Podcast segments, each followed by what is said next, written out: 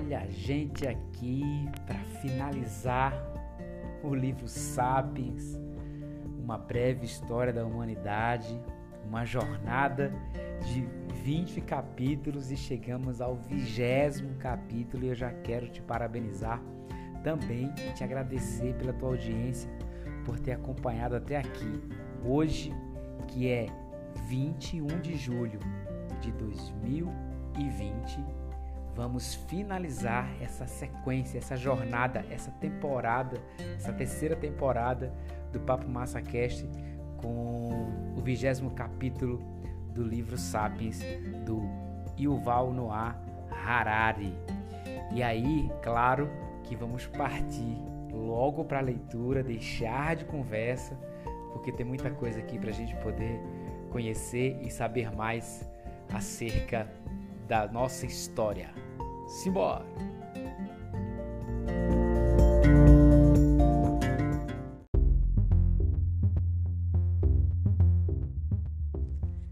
Capítulo 20 O fim do Homo sapiens. Este livro começou apresentando a história como a próxima etapa no contínuo da física química e então a biologia. Os sapiens estão sujeitos às mesmas forças físicas, reações químicas e processos de seleção natural que governam todos os seres vivos.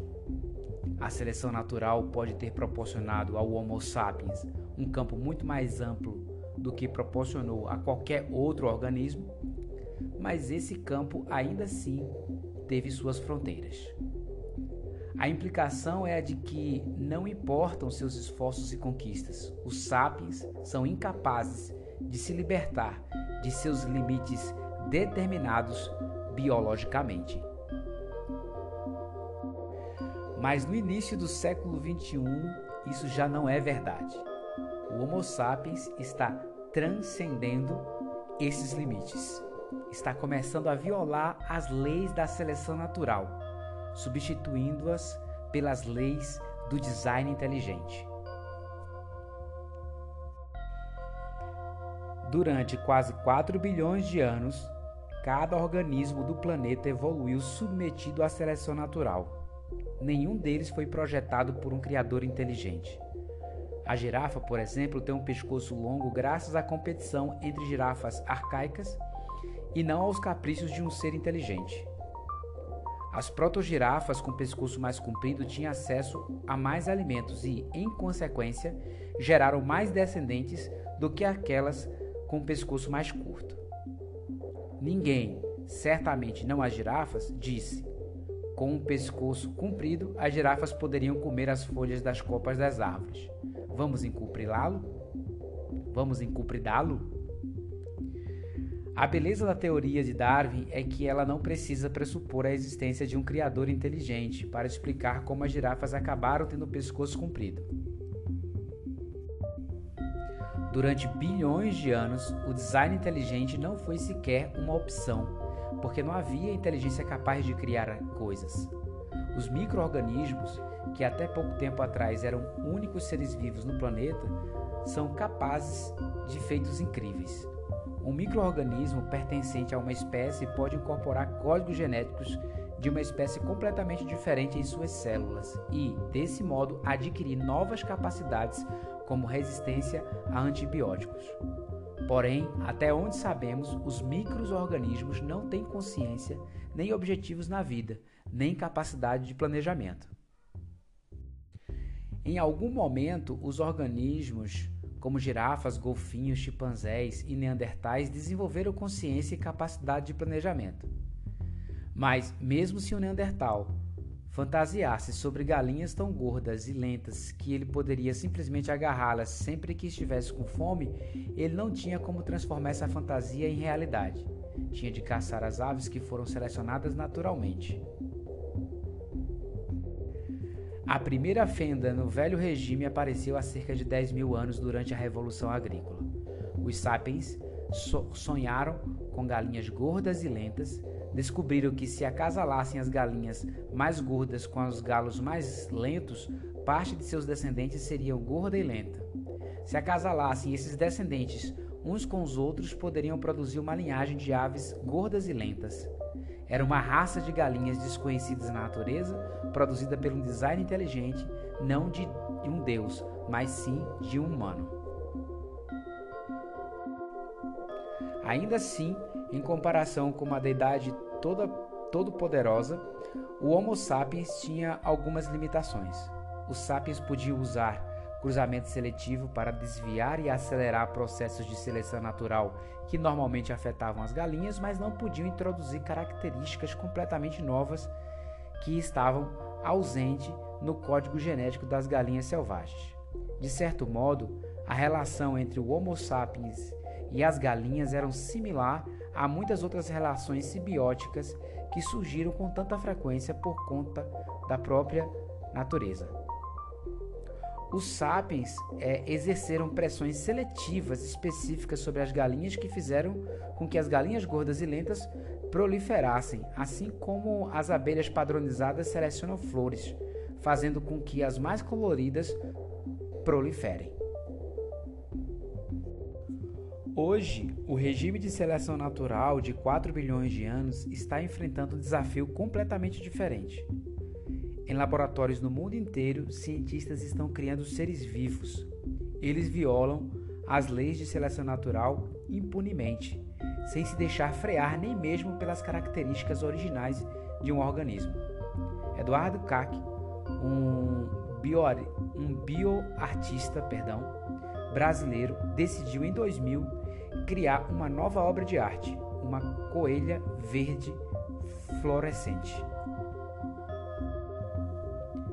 CAC contatou um laboratório francês e ofereceu um pagamento para que eles fabricassem uma coelha radiante de acordo com suas especificações.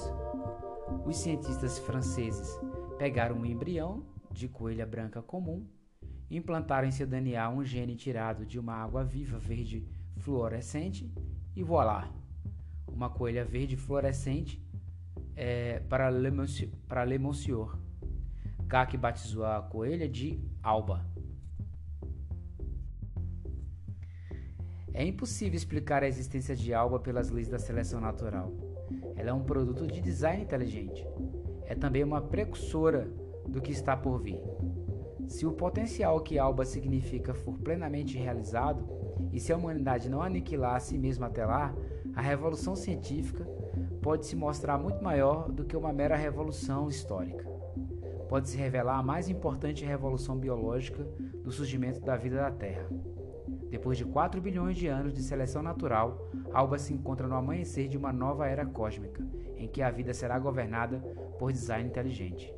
Se isso acontecer, toda a história humana até esse ponto pode, em retrospectiva, ser reinterpretada como um processo de experimentação e aprendizado que revolucionou o jogo da vida. Tal processo deve ser entendido de uma perspectiva cósmica de bilhões de anos e não de uma perspectiva humana de milênios. Biólogos do mundo inteiro estão em embate com os defensores do design inteligente, que se opõem ao ensino da, da evolução darwinista em escolas e afirmam que a complexidade biológica prova que deve haver um criador que concebeu todos os detalhes biológicos de antemão. Os biólogos estão certos quanto ao passado, mas os defensores do design inteligente podem, ironicamente, estar certos quanto ao futuro. No momento em que escrevo este livro, a, a substituição da seleção natural pelo design inteligente poderia acontecer de três maneiras: por meio de engenharia biológica, engenharia ciborgue, abrindo parênteses, ciborgues são seres que combinam partes orgânicas e inorgânicas, fechando parênteses, ou engenharia de vida inorgânica.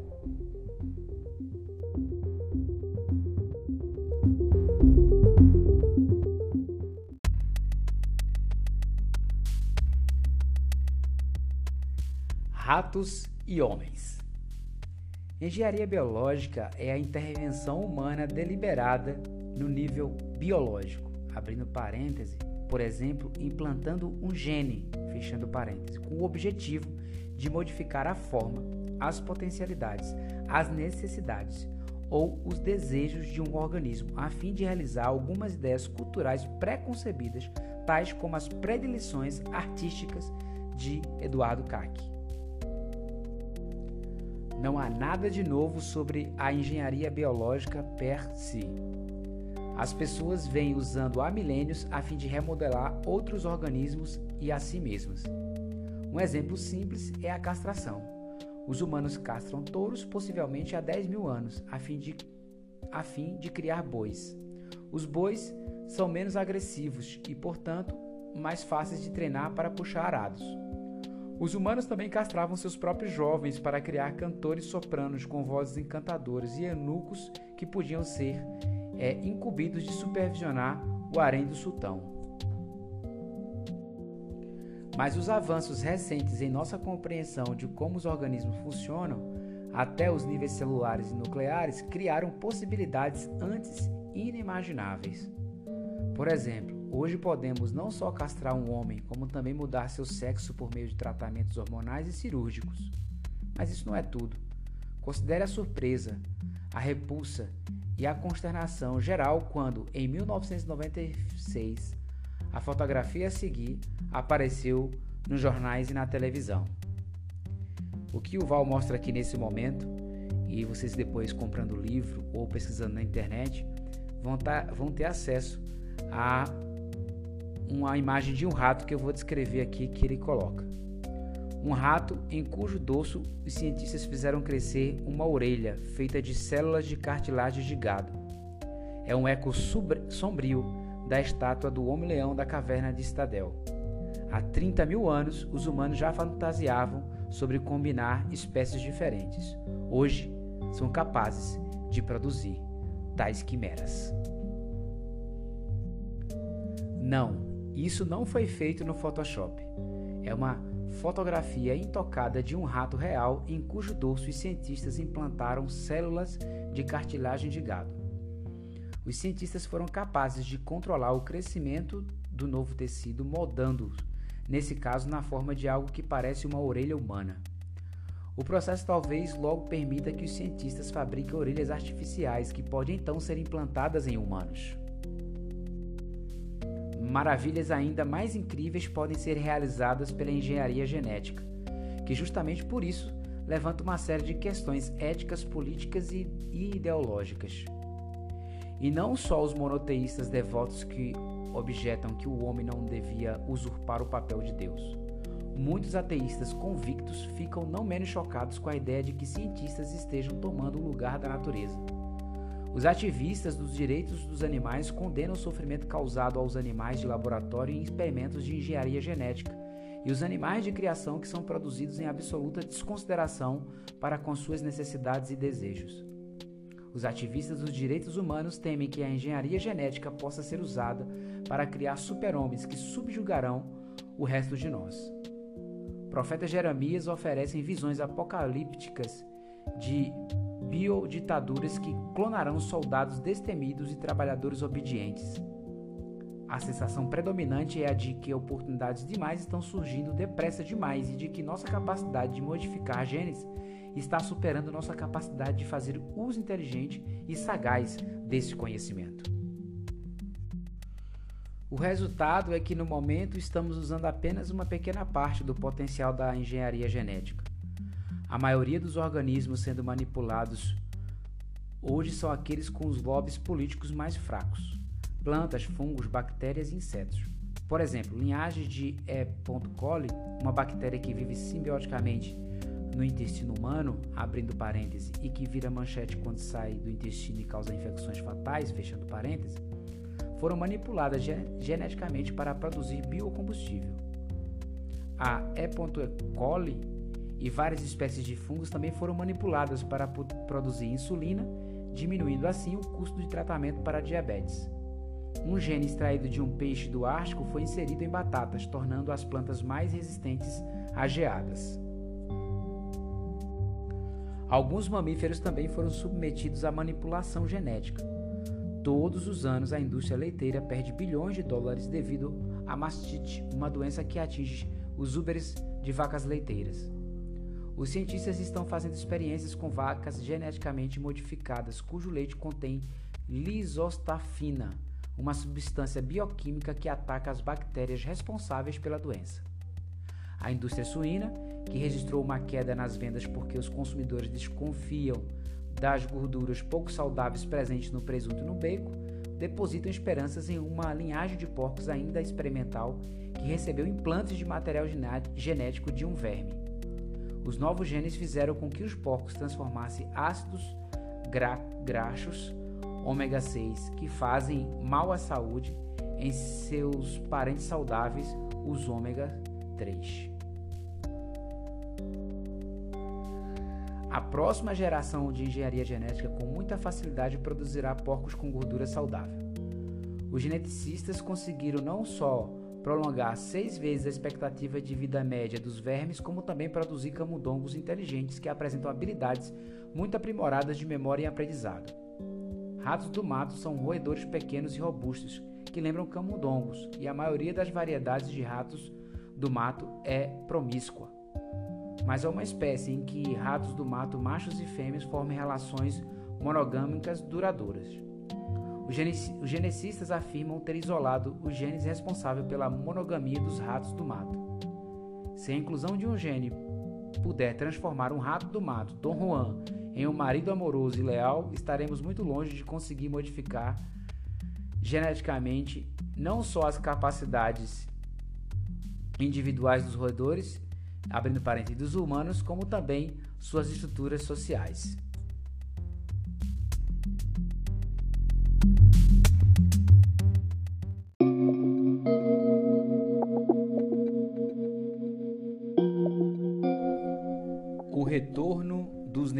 Neandertais. Mas os geneticistas não querem apenas transformar linguagens vivas. Eles almejam reviver criaturas extintas e não só dinossauros, como em Parque dos Dinossauros. Uma equipe de cientistas russos, japoneses e coreanos recentemente mapeou o genoma dos antigos mamutes encontrados congelados na Sibéria. Agora, eles planejam pegar um óvulo fertilizado de uma elefanta de nossos dias, substituir seu DNA pelo DNA reconstruído do mamute e implantar o óvulo no útero de uma elefanta. A expectativa é que, depois de aproximadamente 22 meses, nasça o primeiro mamute após 5 mil anos.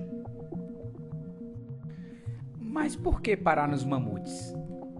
O professor George Churchill, da Universidade de Harvard, recentemente propôs que, com a conclusão do projeto Genoma Neandertal, podemos agora implantar o DNA reconstruído de um Neandertal no óvulo de, um, de uma sapiens, produzindo assim a primeira criança Neandertal depois de 30 mil anos. Churchill afirmou que poderia fazer isso por apenas 30 milhões de dólares. Várias mulheres já se voluntariaram para servir como mães de aluguel. Para que precisamos de Neandertais? Alguns afirmam que, se pudéssemos estudar Neandertais vivos, conseguiríamos responder a algumas das perguntas mais insistentes sobre as origens e a singularidade do Homo sapiens. Ao comparar o cé cérebro de um Neandertal como o de um Homo sapiens e mapear onde suas estruturas diferem, talvez possamos identificar que mudança biológica produziu a consciência tal como a experimentamos. Há também uma razão ética.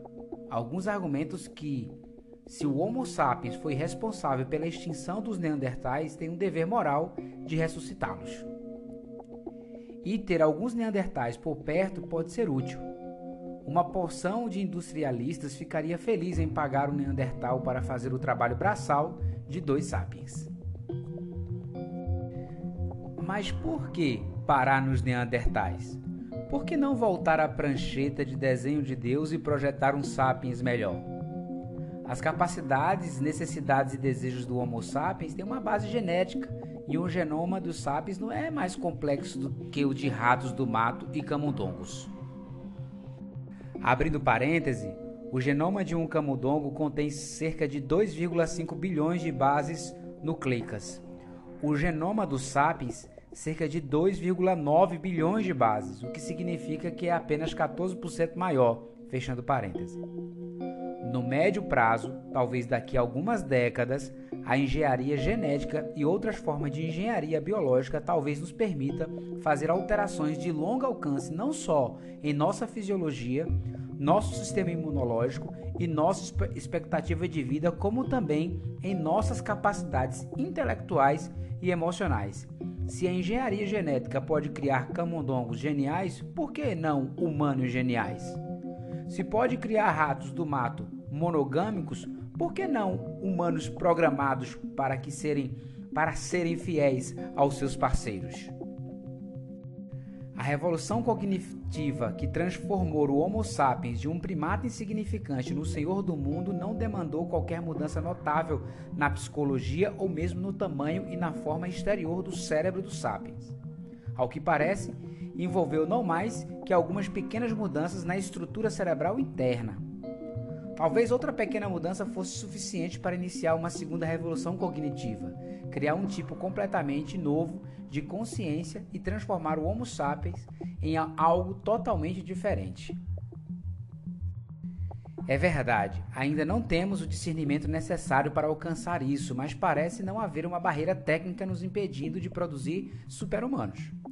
Os principais obstáculos são as objeções éticas e políticas que desaceleram as pesquisas com humanos.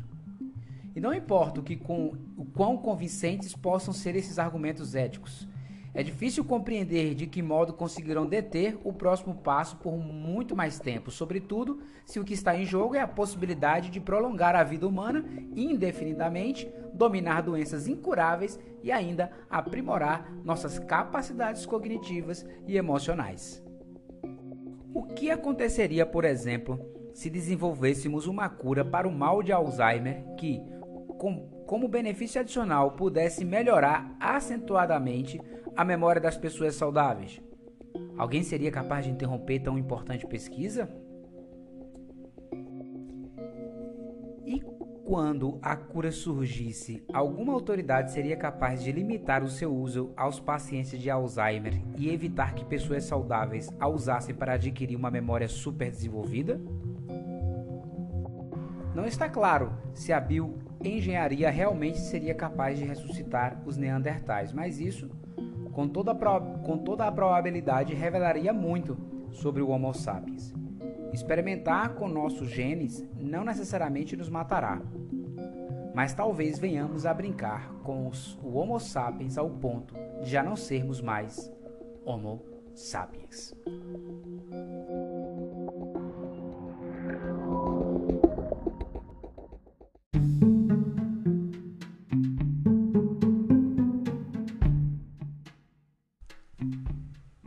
Vida biônica.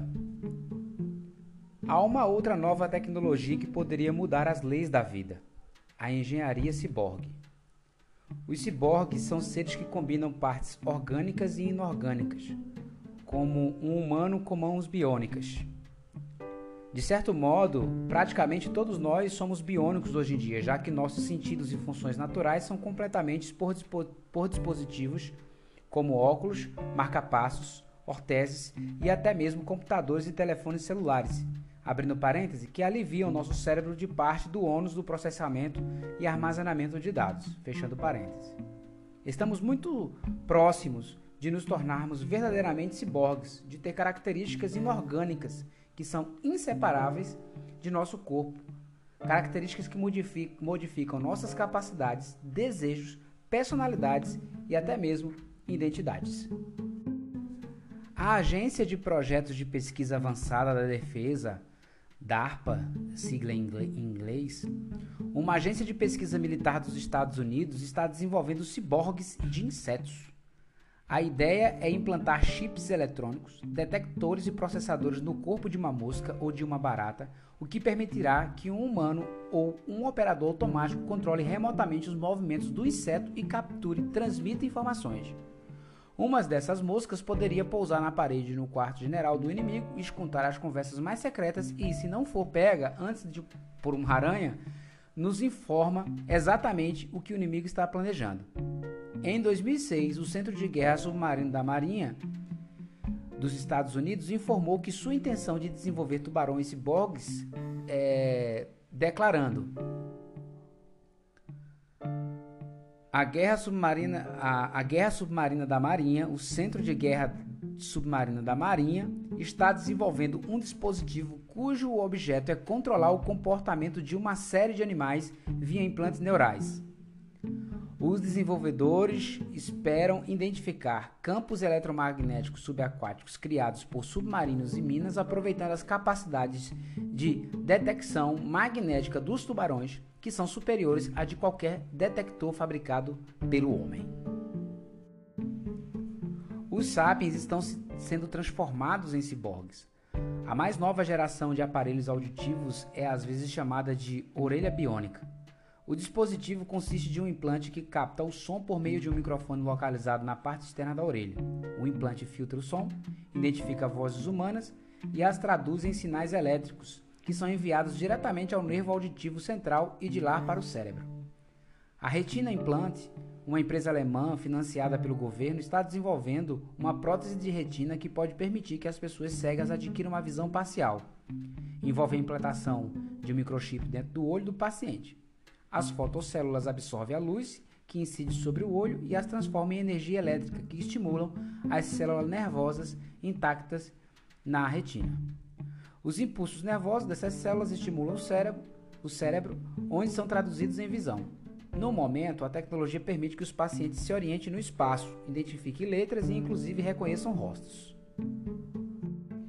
Jesse Sullivan um eletricista norte-americano perdeu os dois braços até o ombro em um acidente em 2001. Hoje ele usa dois braços biônicos, cortesia do Instituto de Reabilitação de Chicago. A característica especial dos novos braços de Jesse é que eles são operados unicamente pelo pensamento. Sinais neurais chegando do cérebro de Jesse são traduzidos por microcomputadores em comandos elétricos e os braços se movem. Quando Jesse quer levantar o braço, ele faz o que que qualquer pessoa normal inconscientemente faz, e o braço se ergue. Esses braços podem realizar uma gama muito mais limitada de movimentos do que os braços orgânicos, mas permite a Jess realizar tarefas simples cotidianas. Um braço biônico similar foi desenvolvido recentemente para Claudia Mitchell, uma fuzileira norte-americana que perdeu o braço em um acidente de motocicleta.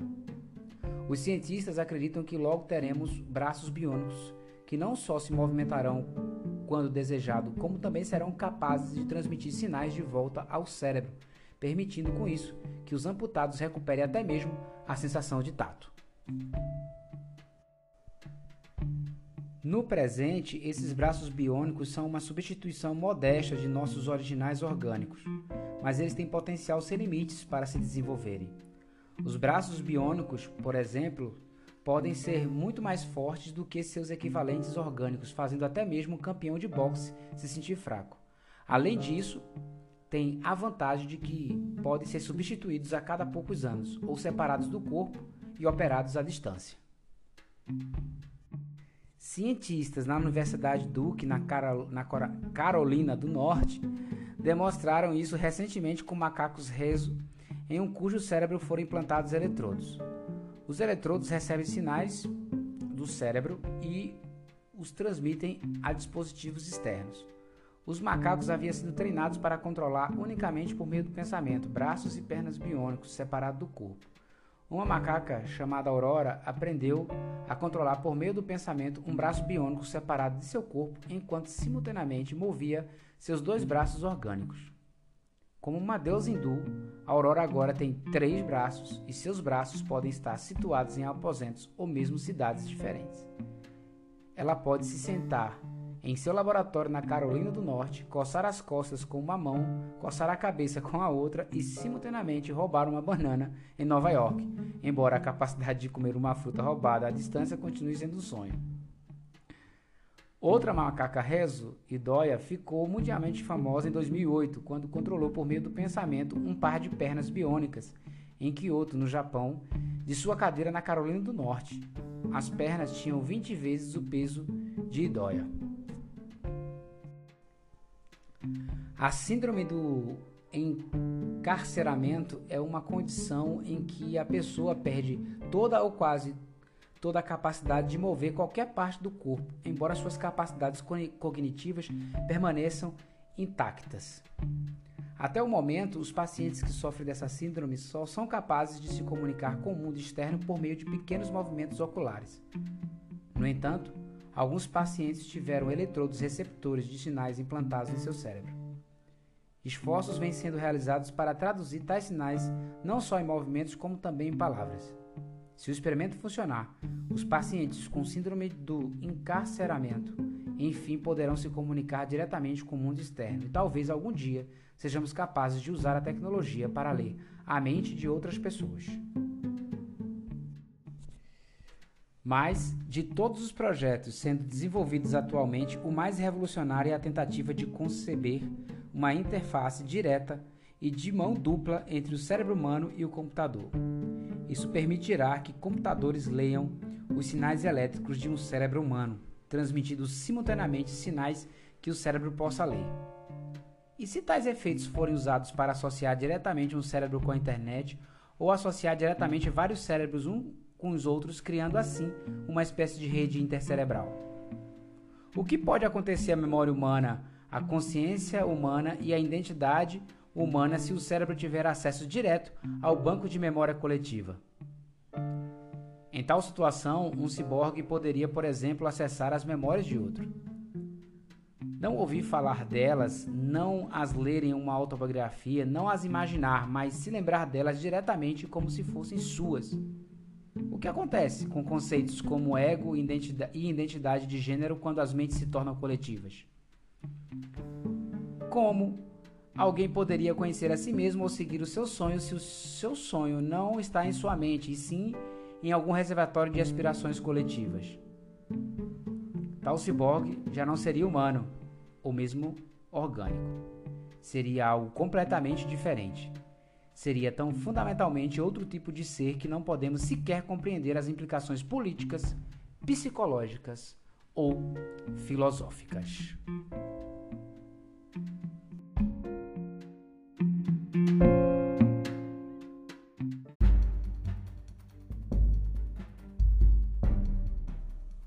Outra vida. A terceira forma de mudar as leis da vida é produzir seres completamente inorgânicos. Os exemplos mais óbvios são programas de computador e vírus de computador que podem sofrer evolução independente. O campo da programação genética é hoje um dos mais interessantes no mundo da ciência da computação. Tenta emular os métodos da evolução genética muitos programadores sonham em criar um programa capaz de aprender e evoluir de maneira totalmente independente do seu criador. Nesse caso, o programador seria um Primo Mobile, um primeiro motor. Mas sua criação estaria livre para evoluir em direções que nem o seu criador e nem qualquer outro humano jamais poderia ter imaginado. Um protótipo de tal programa já existe, chama-se vírus de computador. Conforme se espalha pela internet, o vírus se replica milhões e milhões de vezes, o tempo todo sendo perseguido por programas de antivírus predatórios e competindo com outros vírus por um lugar no cyberespaço. No cyberespaço, perdão. Um dia, quando o vírus se replica, um erro ocorre, uma mutação computadorizada. Talvez a mutação ocorra porque o engenheiro humano programou o vírus para ocasionalmente cometer erros aleatórios de replicação. Talvez a, a, mutação se deva a um erro aleatório. Se por acidente o vírus modificado for melhor para escapar de programas de antivírus sem perder sua capacidade de invadir outros computadores, vai se espalhar pelo cyberespaço. Nesse caso, os mutantes irão sobreviver e se reproduzir. Com o passar do tempo, o cyberespaço estará cheio de novos vírus que ninguém produziu e que passam por uma evolução inorgânica. Essas criaturas são criaturas vivas? Depende do que entendemos por criaturas vivas, mas elas certamente foram criadas a partir de um novo processo evolutivo, completamente independente das leis e limitações da evolução orgânica. Imagine outra possibilidade. Suponha que você pudesse fazer um backup do seu cérebro para um HD portátil e então rodá-lo em seu notebook. Seu notebook seria capaz de pensar e sentir como um sapiens? Se sim, ele seria você ou outra pessoa? E se os programas de computador pudessem criar uma mente totalmente nova, mais digital, composta de códigos de computador completa com um senso de eu, consciência e memória. Se você rodasse um programa em seu computador, este seria uma pessoa? Se você o delatasse, poderia ser acusado de assassinato? Talvez logo tenhamos a resposta para essas perguntas. O projeto Cérebro Humano, fundado em 2005, espera recriar um cérebro humano completo dentro de um computador, com circuitos eletrônicos no computador emulando redes neurais no cérebro. O diretor do projeto afirmou que, com um financiamento adequado, em uma ou duas décadas podemos ter um cérebro humano artificial dentro de um computador capaz de falar e se comportar de maneira muito similar a um humano. Se bem sucedido isso, significaria que depois de 4 bilhões de anos, circulando pelo pequeno mundo dos componentes, dos componentes orgânicos, a vida de repente irromperá na vastidão do reino inorgânico, pronta para assumir formas com que jamais ousamos sonhar. Nem todos os estudiosos concordam que a mente funciona de maneira análoga aos computadores digitais de hoje. E, se não funciona, os computadores atuais não seriam capazes de simulá-la. Porém, seria tolo descartar categoricamente a possibilidade sem tentar. Em 2013, o projeto recebeu uma concessão de 1 bilhão de euros da União Europeia.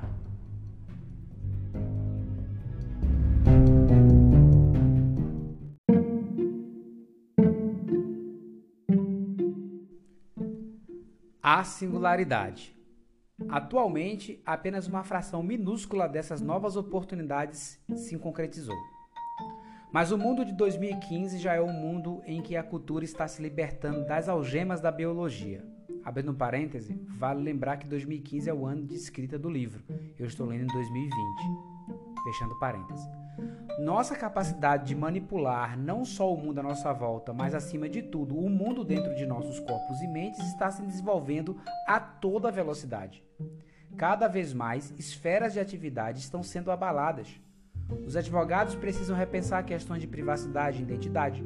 Os governos precisam repensar questões de saúde e igualdade.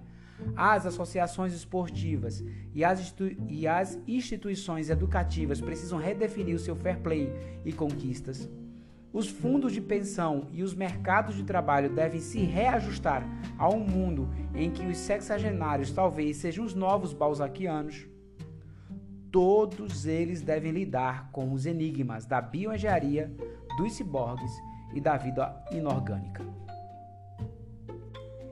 Para mapear o primeiro genoma humano foram necessários 15 anos e 3 bilhões de dólares. Hoje, podemos mapear o DNA de uma pessoa em poucas semanas e ao custo de algumas centenas de dólares. A era da medicina personalizada, que associa tratamentos com o DNA, começou.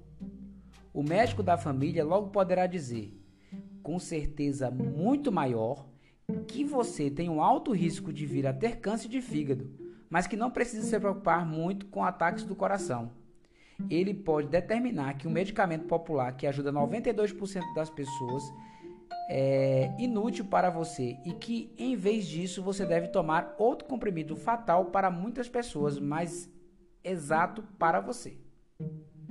O caminho para a medicina quase perfeita está diante de nós.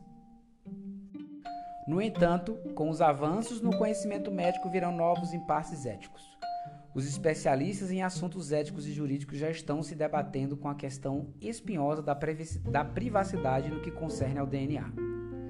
As empresas de seguro de saúde terão o direito de solicitar um mapeamento do nosso DNA e aumentar preços se descobrirem uma tendência genética a comportamentos imprudentes? Seríamos solicitados a, envi a enviar o nosso DNA em vez do nosso currículo vitae aos empregadores em potencial Um empregador poderia dar preferência a um candidato porque seu DNA parece melhor? Ou, em tais casos, poderíamos processá-los por discriminação genética? Uma empresa que desenvolve uma nova criatura ou um novo órgão poderia patentear sua sequência de DNA?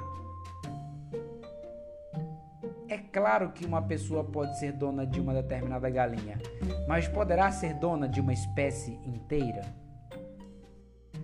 Tais dilemas são obscurecidos pelas implicações éticas, sociais e políticas do projeto Gilgamesh e de novas habilidades em potencial para criar super-humanos.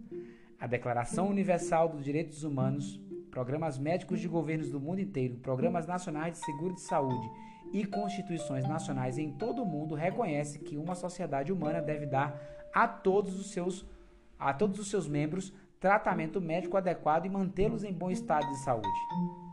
Estava tudo bem com isso enquanto a medicina estava preocupada principalmente em prevenir doenças e curar doentes.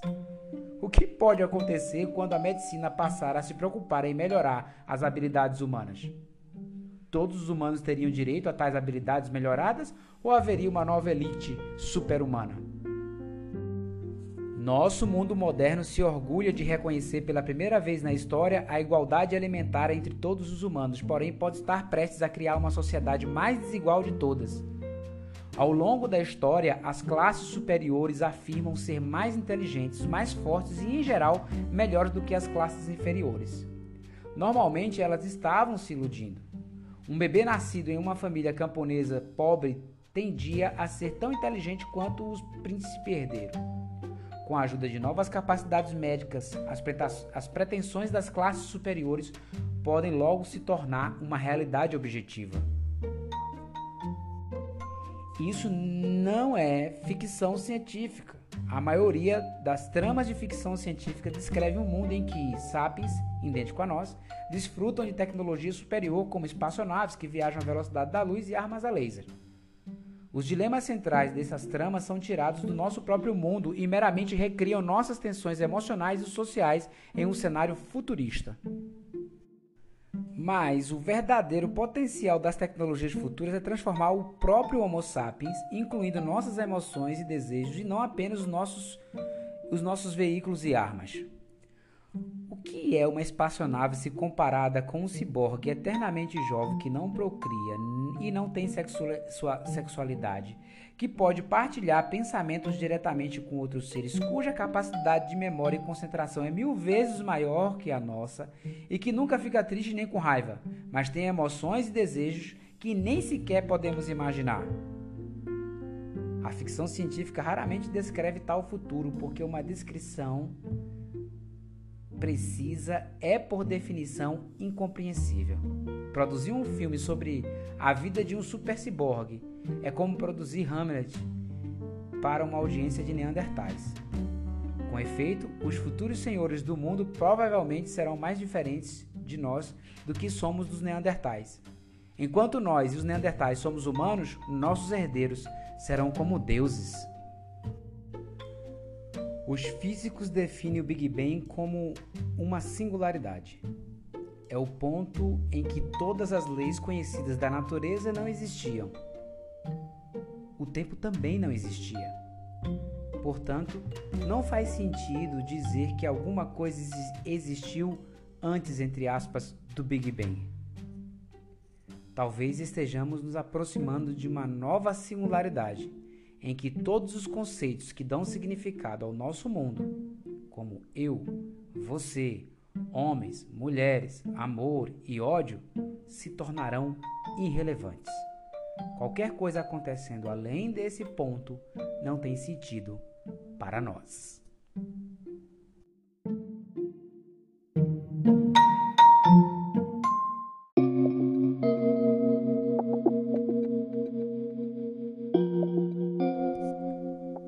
Profecia de Frankenstein. Em 1818, Mary Shelley publicou Frankenstein, a história de um cientista que tenta criar um ser superior e, em vez disso, cria um monstro. Nos últimos dois séculos, essa história foi contada repetidas vezes em inúmeras variações. tornando-se o tema central da nossa nova mitologia científica. À primeira vista, a história de Frankenstein parece nos advertir de que, se tentarmos brincar de Deus e criar a vida, seremos punidos severamente. Mas a história tem um significado mais profundo.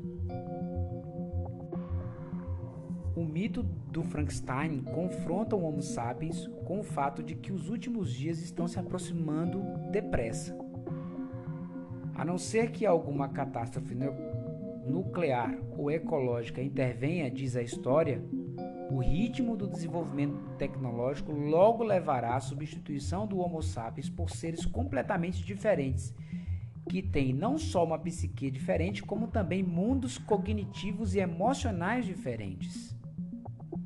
Isso é algo que a maioria dos sapiens considera extremamente desconcertante.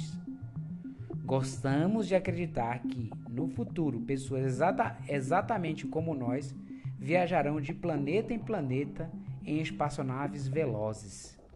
Não gostamos de considerar a possibilidade de que, no futuro, seres com emoções e identidades como a nossas já não existem e que no nosso lugar seja e que o nosso lugar seja tomado por formas de vidas estranhas cujas capacidades ofuscam as nossas.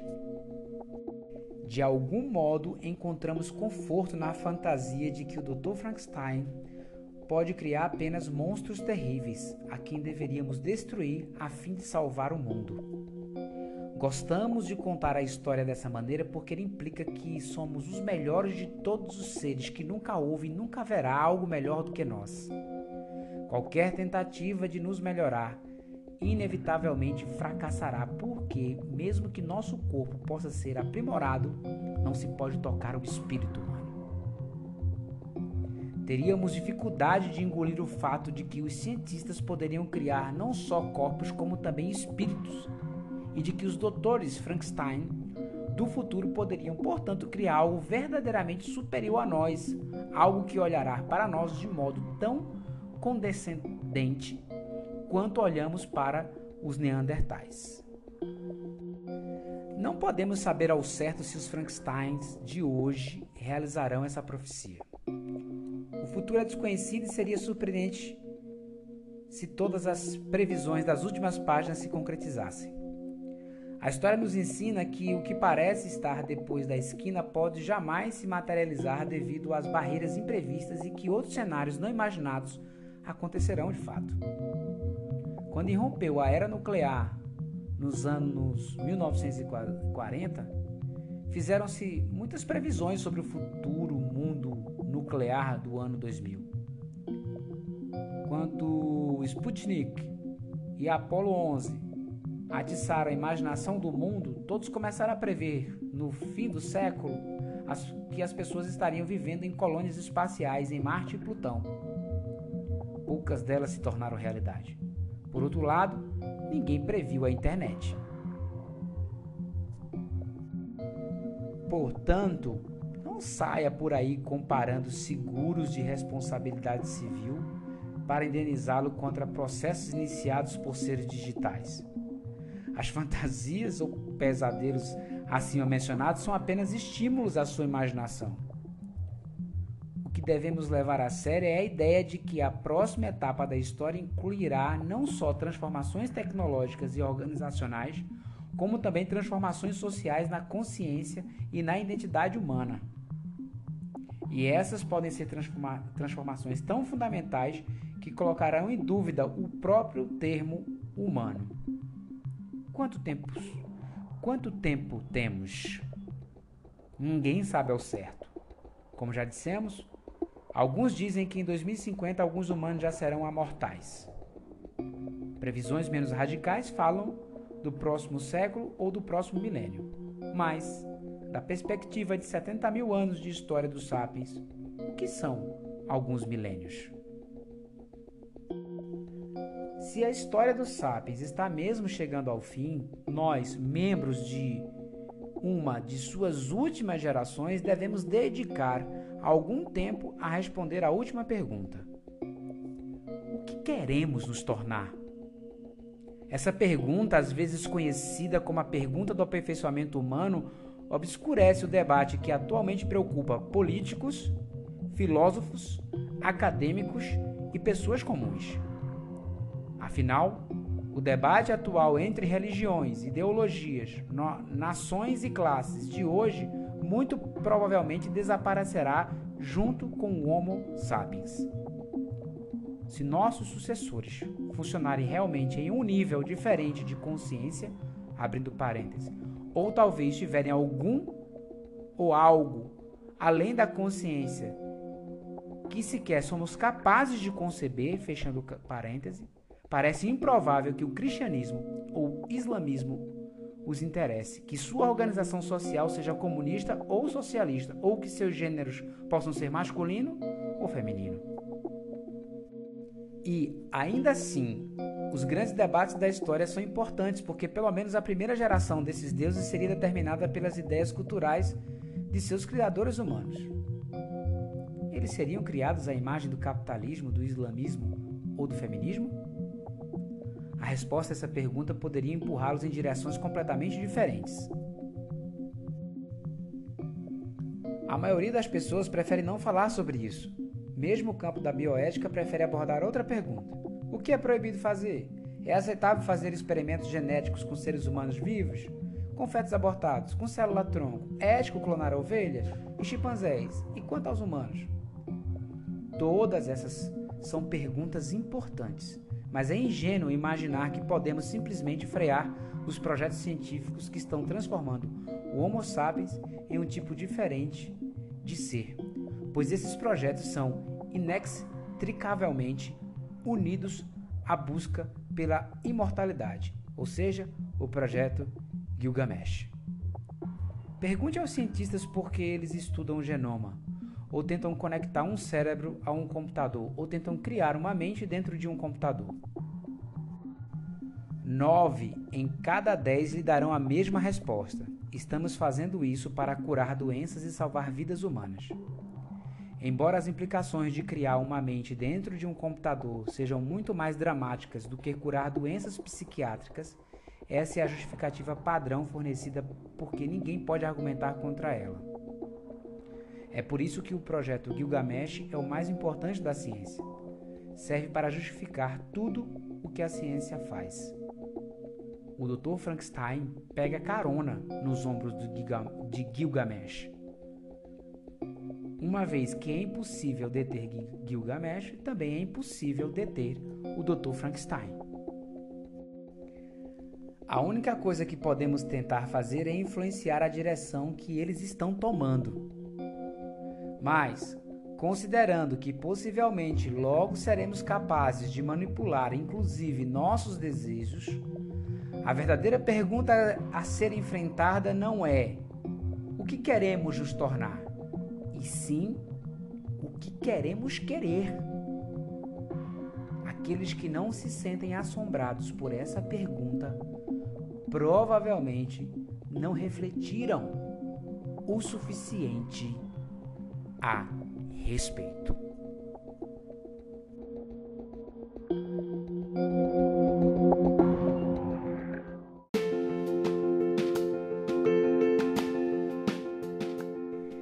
Gente, eu não acredito que nós conseguimos concluir o livro Sapiens.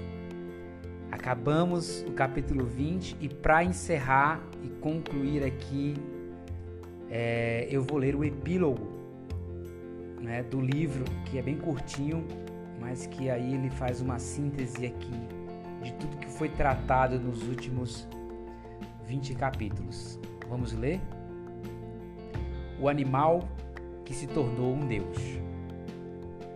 Há 70 mil anos, o Homo sapiens ainda era um animal insignificante, cuidando da sua própria vida em algum canto da África. Nos milênios seguintes, ele se transformou no senhor de todo o planeta e no terror do ecossistema. Hoje, está prestes a se tornar um Deus, pronto para adquirir não só a juventude eterna, como também as capacidades divinas de criação e destruição. Infelizmente, até agora o regime dos sapiens sobre a Terra produziu poucas coisas das quais nós podemos nos orgulhar. Nós dominamos o meio à nossa volta, aumentamos a produção de alimentos, construímos cidades, fundamos impérios e criamos grandes redes de comércio. Mas diminuímos a quantidade de sofrimento no mundo? Repetidas vezes, os aumentos gigantescos na capacidade humana não necessariamente melhoraram o bem-estar dos sapiens como indivíduos e geralmente causaram enorme sofrimento a outros animais. Nas últimas décadas, pelo menos fizemos algum progresso real no que concerne à condição humana, com a redução da fome, das pragas e das guerras. Mas a situação de outros animais está se deteriorando mais rapidamente do que nunca, e a melhoria no destino da humanidade ainda é muito frágil e recente para que possamos ter certeza dela. Além disso, Apesar das coisas impressionantes de que os humanos são capazes de fazer, nós continuamos sem saber ao certo quais são os nossos objetivos e, ao que parece, estamos insatisfeitos como sempre. Avançamos de canoas e galés a navios a, a vapor e naves espaciais, mas ninguém sabe para onde estamos indo. Somos mais poderosos do que nunca, mas temos pouca ideia do que fazer com todo esse poder. E o que é ainda pior, os humanos parecem mais irresponsáveis do que nunca. Deuses por mérito próprio, contando apenas com, leis, com as leis da física para nos fazer companhia, não prestamos contas a ninguém.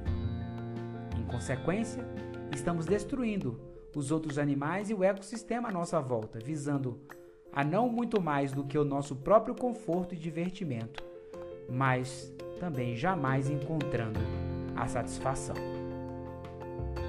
E, e para finalizar, galera, aqui o capítulo 20, ele termina com um questionamento e para finalizar o livro, né, aqui no seu epílogo.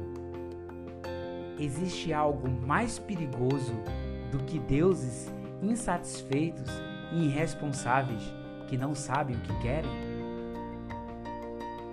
Galera, muito obrigado pela audiência de vocês, a todos que estão no Brasil, a todos que me ouvem nos Estados Unidos, em Senegal, em Moçambique, em Portugal, na Rússia, na Polônia e outros lugares que eu ainda não consegui identificar pelos relatórios. A todos que estão em qualquer lugar desse mundo, sempre acompanhando o Papo Massa Cast. O meu muito obrigado e até uma próxima temporada que provavelmente eu estou resolvendo se vou ler o Homo Deus, que é o segundo livro dele, ou de repente as 21 lições do século 21. Beleza? Um grande abraço e até o próximo Papo Massa Cast.